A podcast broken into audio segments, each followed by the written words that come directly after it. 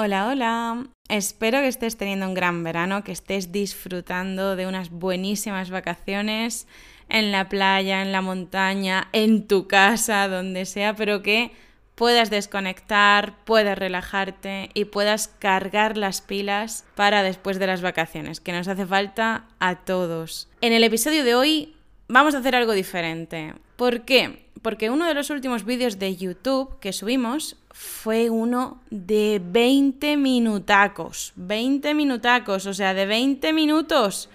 Larguísimo. A mí personalmente me encantan los episodios de podcast, del tema, de cualquier tema que me interese, largos. Me gustan los episodios largos de poder irme a pasear a mis perras y tirarme la hora entera escuchando un podcast. O ponerme a limpiar y escuchar un, podcast de una hora, de media hora. Si yo veo un podcast de 10 de minutos, probablemente no lo voy a escuchar, ya os lo digo, porque es como, ¿qué valor me puede aportar a mí un episodio de 10 minutos si te da tiempo a decir hola y adiós? Así que sí, los, los episodios me gustan larguísimos, pero los, mm, los vídeos de YouTube no. Los vídeos de YouTube a mí me gustan cortos, concisos, precisos y ya. No me gusta estar delante de una pantalla escuchando, mirando y aguantando. No. Me gusta hacer cosas a la misma vez porque si me siento a ver un vídeo durante mucho tiempo, siento que estoy perdiendo el tiempo. No sé si a ti te pasa lo mismo. ¿Qué opinas? Así que, como uno de los últimos vídeos de YouTube era larguísimo, pues he pensado, bueno, lo voy a aprovechar para el podcast. Esto no lo voy a hacer siempre, ¿eh? Por ejemplo, otro de los últimos, de los últimos vídeos, el de cómo entender a los españoles y choques culturales, ¿cómo se llamaba? Cómo entender a los españoles, 15 choques culturales en España. Ese también duraba casi 20 minutos, 19 minutos y medio. Ahí medio no, 19 minutos y pico. Pero no lo voy a subir al podcast porque para eso está YouTube, ¿eh? Que, también está, también es interesante ver la imagen, sobre todo porque hago un poco la, la tonta, pero bueno. En este último vídeo, en el de 10 consejos para ampliar tu vocabulario en español, me parece interesante subirlo porque sí, igual que en otros vídeos, también hay textos, hay imágenes, hago cositas interesantes en el vídeo, pero es perfectamente consumible, o sea, sería perfectamente comprensible solo con el audio. Por variar un poco, por hacer algo diferente, lo voy a subir aquí al podcast. Así que termino esta introducción y os dejo ya con ese vídeo. Y como os digo, si queréis ver el original, si queréis verme con la imagen, solamente tenéis que ir al canal de YouTube RQL. Y tenéis la transcripción completa, completa, palabra por palabra, en rql.com. Espero que os sean útiles estos consejos. Hola, ¿cómo estás? Bien, ¿y tú? Bien también, gracias. Me gusta el español, ¿y a ti? A mí también, es muy interesante. Aprende vocabulario. Deja de usar siempre las mismas palabras. Sí, sí, pero ¿cómo? Tranquila, te voy a dar unos consejos para que sepas cómo puedes aprender vocabulario poco a poco, sin agobiarte y de manera bastante eficiente. Hola a todos y todas, como ya sabéis, mi nombre es Lucía y soy profesora de español. Vamos a empezar con esos consejos. El primero, deja de creer que realmente conoces una palabra.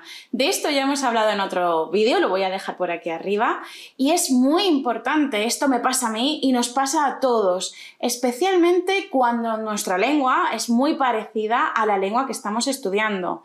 Lo que ocurre es que estamos leyendo o estamos escuchando y pensamos que conocemos esa palabra porque la hemos entendido, y a lo mejor sí la conocemos, pero nuestro conocimiento de esa palabra es muy pequeño, ese conocimiento es muy poco, no es suficiente ¿para qué? Para saber utilizarla. Entonces, la vamos a ver, la vamos a escuchar y la vamos a entender. Pero luego, cuando queramos decir exactamente lo mismo, no vamos a ser capaces de utilizar esa palabra, porque no recordamos cómo era, porque no sabemos si podemos usarla en ese contexto, etc. Así que no, deja de creer que realmente conoces una palabra y asegúrate de que de verdad la conoces. ¿Cómo? Pues de nuevo mírate ese vídeo que te he dicho antes porque ahí te doy una larga explicación sobre este tema. Segundo consejo, aprende las colocaciones en español. No es suficiente con aprendernos palabras sueltas, palabras solas, no. En nuestra lengua, sea la que sea, sea el italiano, el francés, el inglés, el alemán, no importa. Igual que sucede en todas las lenguas, en español también hay unas palabras que suelen ir juntas y que cuando no están juntas, alguien cambia algo, un nativo va a pensar, uy, aquí hay algo extraño, aquí hay algo raro. Por eso, aprende esas combinaciones, como por ejemplo, echarse la siesta y no tomar la siesta. Esas combinaciones de palabras que siempre van juntas. Eso es una colocación, una combinación estable de palabras. Así que si te encuentras con alguna, escríbela. No pienses que te vas a acordar, porque en tu lengua probablemente digas go for a walk y no dar un paseo. En español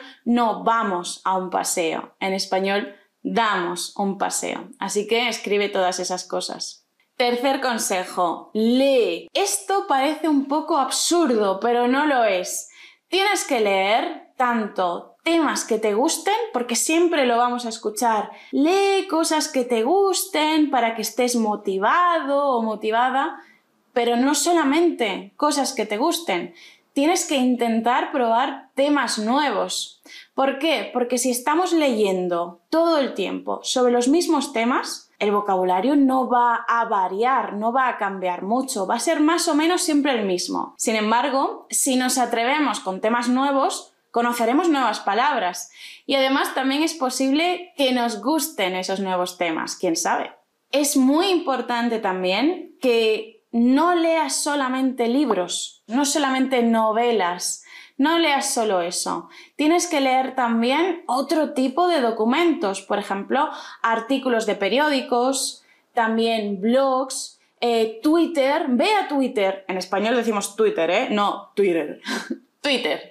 Ve a Twitter, sigue cuentas de temas que te puedan interesar, pero también algunos de los que no tengas ninguna idea, pero que te pueda generar interés, que pienses que quizá pueda ser interesante, aunque no los conozcas. Pues sigue esas cuentas de Twitter, lee sus tweets, sigue habitualmente lo que van publicando, también como he dicho, lee blogs de diferentes temas Sigue cuentas de Instagram que no sean necesariamente para aprender español, sino cuentas de Instagram o de Facebook, de la red social que sea, en el que publiquen, por ejemplo, recetas en español, recetas de comida en español, cosas así, para que estés leyendo y leyendo en español y de esta forma, necesariamente, te vas a encontrar con nuevo vocabulario. Pero cuidado, porque aquí dentro de este consejo hay otro consejo muy importante. No detengas, no pares tu lectura cada vez que te encuentres una palabra desconocida. Porque si estás leyendo y encuentras una palabra y paras la lectura, vas a buscarla, vuelves a leer, vuelves a parar, vuelves a buscar, vas a dejar de leer, te vas a cansar, va a ser una actividad súper pesada, súper aburrida, así que no hagas eso. ¿Qué puedes hacer? Si es en un papel, si es en papel, lo subrayas. Si es en, en una tablet, también la marcas. Intenta marcar esas palabras.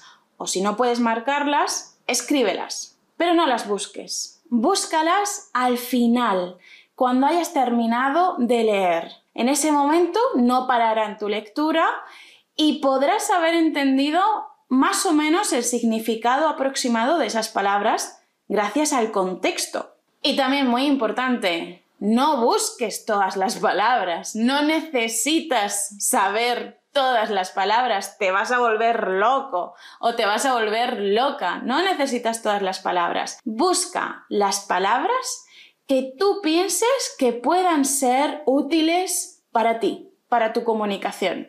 No necesitas conocer todas y cada una de las palabras que te encuentras. Eso es absurdo. Consejo número 4. Escribe frases con ese nuevo vocabulario. No es suficiente con escribir la palabra buscar el significado y escribir un ejemplo o, o el contexto de la palabra. Eso no es suficiente. Tenemos que practicarla. Cuando encontramos una nueva palabra, primero va a pasar a formar parte, primero va a ir a ese vocabulario pasivo. De esto también hablamos en el vídeo que he nombrado antes. Vocabulario pasivo significa que tú, cuando la veas, vas a entenderla, pero no vas a saber usarla. Cuando la necesites no podrás usarla porque no sabes cómo, cómo utilizarla. Por eso es muy importante que tú recuperes de tu memoria esa palabra, vuelvas a escucharla a propósito en podcast, en la tele, o vuelvas a leerla en un periódico, en un blog, donde sea, y que la practiques. Escribe frases con esa palabra, escribe frases,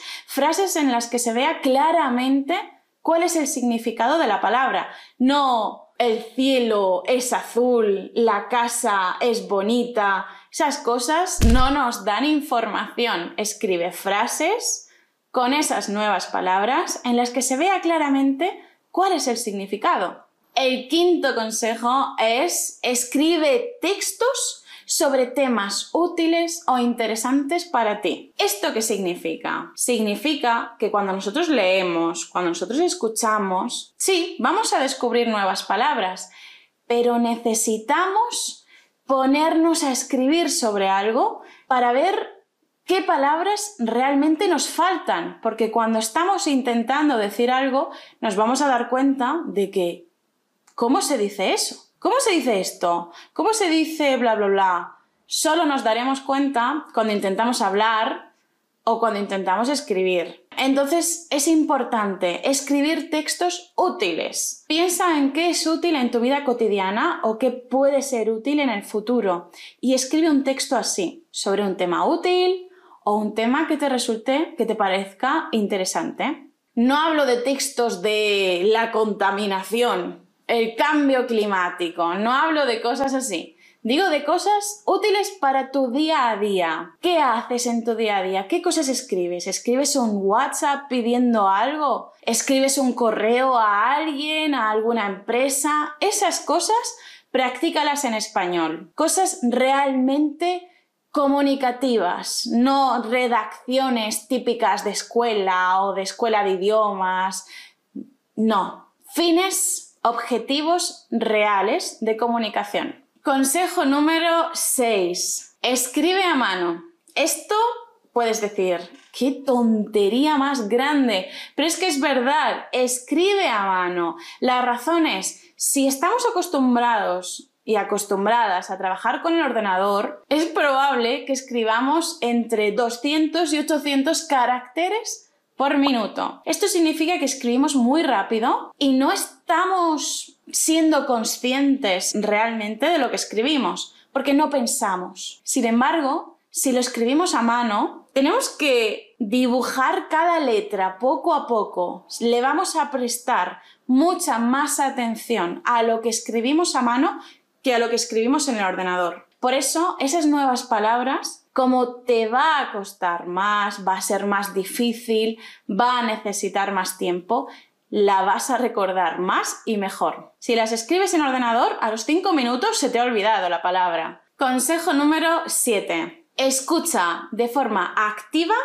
y escucha de forma pasiva. ¿Qué significa esto? La escucha activa es que tú estés atentamente escuchando todo, que estés atento o que, o que estés atenta a lo que estás escuchando y entendiendo todo, que tu atención esté en lo que escuchas. Pero la escucha pasiva es que no estás atento o atenta, estás haciendo otra cosa, estás sacando al perro, estás cocinando, estás limpiando, estás conduciendo.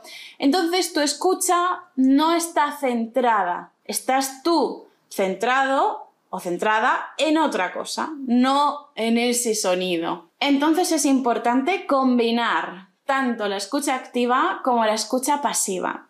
Y además hay algo ideal. En mi experiencia me ha sido muy útil combinar primero la escucha activa con después la escucha pasiva. ¿Por qué? Si leemos un texto, si sacamos de ahí las palabras nuevas, las escribimos, nos damos cuenta de cuáles son, luego vamos a necesitar practicarlas de diferentes maneras. O si escuchamos un audio atentamente, por ejemplo un podcast, como por ejemplo en el podcast de RQL para hablar español, el otro día estuvimos hablando de las expresiones con cara tener mucha cara, ser un cara dura, tener más cara que espalda, español coloquial. Si tú escuchas ese episodio de forma activa, vas a prestar atención a todas esas palabras y las vas a escribir. Y vas a escribir el significado, vas a escribir ejemplos, el contexto en el que las puedes usar. En ese momento te vas a acordar pero a lo mejor una hora después ya no te acuerdas de todo. ¿Qué necesitas? Necesitas recuperarlo de tu memoria. ¿Y cómo?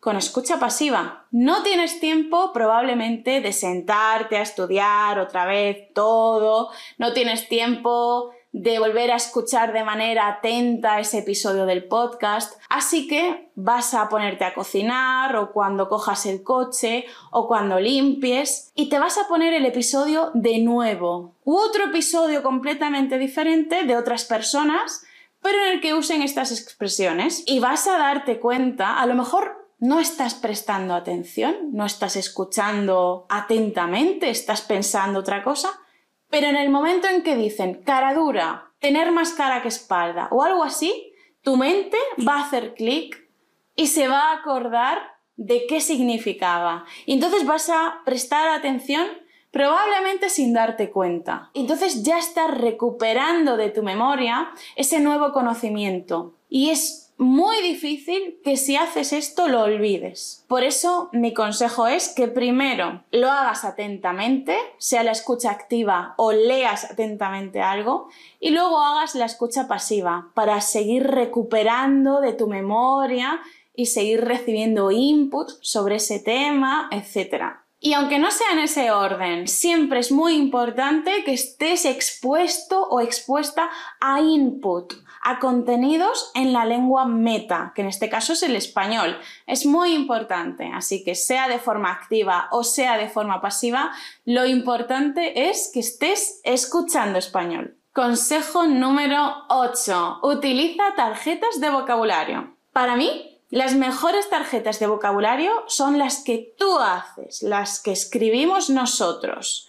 Pero si no tienes ganas, no te apetece, no te gusta, puedes hacerlo también en aplicaciones del móvil, en páginas web.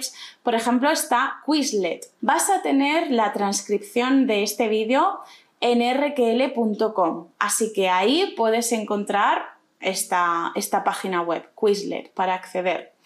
En Quizlet tú te puedes hacer tarjetitas con dos caras, una cara y la otra cara. En una cara tú puedes poner la palabra en español y detrás la palabra en tu lengua materna o mejor todavía la explicación en español y unos ejemplos. Además, Quizlet te permite escuchar el sonido en español, te permite escucharlo, esto es buenísimo. Porque no solamente estás practicando la, la, memoria de estar jugando con las tarjetas, ah, esto significa esto, voy a comprobarlo. No solamente eso, sino que también puedes escucharlo, puedes hacer ejercicios, pero a mí, sinceramente, lo que más me gusta es hacerme mis propias tarjetas. Siento que si yo las escribo, voy a recordarlas mucho más que si simplemente las escribo en el ordenador. Si la tengo en las manos, si las veo, las toco, las manejo, para mí es mucho mejor, mucho más fácil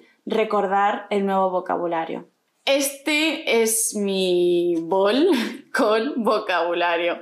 Por ejemplo, en chino, ¿no? Aquí tenemos una de mis tarjetitas para aprender chino. Y entonces por delante me escribo los caracteres y por detrás me escribo el pinyin para saber cómo pronunciarlo y también el significado. Lo ideal sería que me escribiera frases detrás. Y hay veces que lo hago y hay veces que no lo hago, porque soy un poquito vaga. Pero si tú no eres tan vago o tan vaga como yo, lo ideal es que en una cara te escribas la palabra en español o en el idioma que sea y por detrás una explicación en el mismo idioma de qué significa y un ejemplo al menos o dos ejemplos. Consejo número 9. Usa los tiempos muertos para repasar. Esos momentos en los que estás perdiendo el tiempo, que estás en una cola en el banco, que estás yendo en autobús, que estás yendo en tren, estás haciendo algo en el que estás perdiendo el tiempo, pues lleva tus tarjetitas contigo. Por ejemplo, lleva, lleva tus tarjetitas contigo y ve repasando. Estás viendo una serie pero no estás prestando demasiada atención. Puedes tener tus tarjetas contigo y estar jugando bla bla bla, bla bla bla, bla bla bla, diciendo qué significa o simplemente siendo consciente de qué significa eso. Algo que yo hago que puede serte útil es agrupar cada vez que tú juegas, juegas con las tarjetas, agruparlas en diferentes montones. El montón, la columna de las que sí conozco, de las que recuerdo. Ah, esta me acuerdo, pero no muy bien. Pues en otro montón. Y esta no tengo ni idea. Así que en otro montón. Y así trabajando y trabajando. A mí me funciona genial. Es mi única forma de aprenderme los caracteres chinos. Consejo número 10. Busca las palabras en el diccionario de la RAE. ¿Y qué es la RAE? La Real Academia Española. Entonces busca los significados de las palabras en el diccionario que se llama Diccionario de la Lengua Española. ¿Por qué?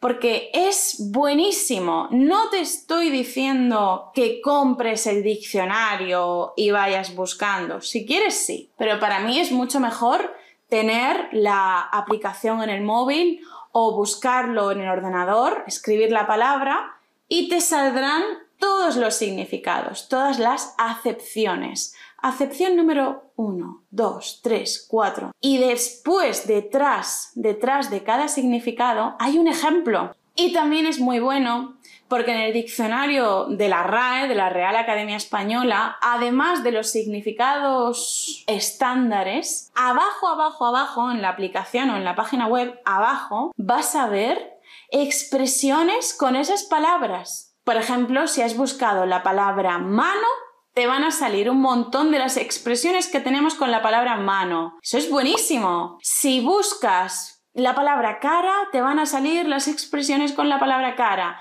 Quizá no todas ellas, pero sí muchas. Por eso te animo a que te descargues la aplicación de la RAE en el móvil y vayas buscando. Y cuando te encuentres algo raro, como por ejemplo cara dura, mano a mano, algo así que no entiendes, ve a la RAE, pon mano y baja, baja, baja y en la lista de expresiones probablemente encuentres qué significa mano a mano y otras muchísimas cosas útiles. Dime en los comentarios si te han parecido útiles y si te han gustado estos consejos. Nos vemos en el próximo vídeo. Hasta pronto. Chao.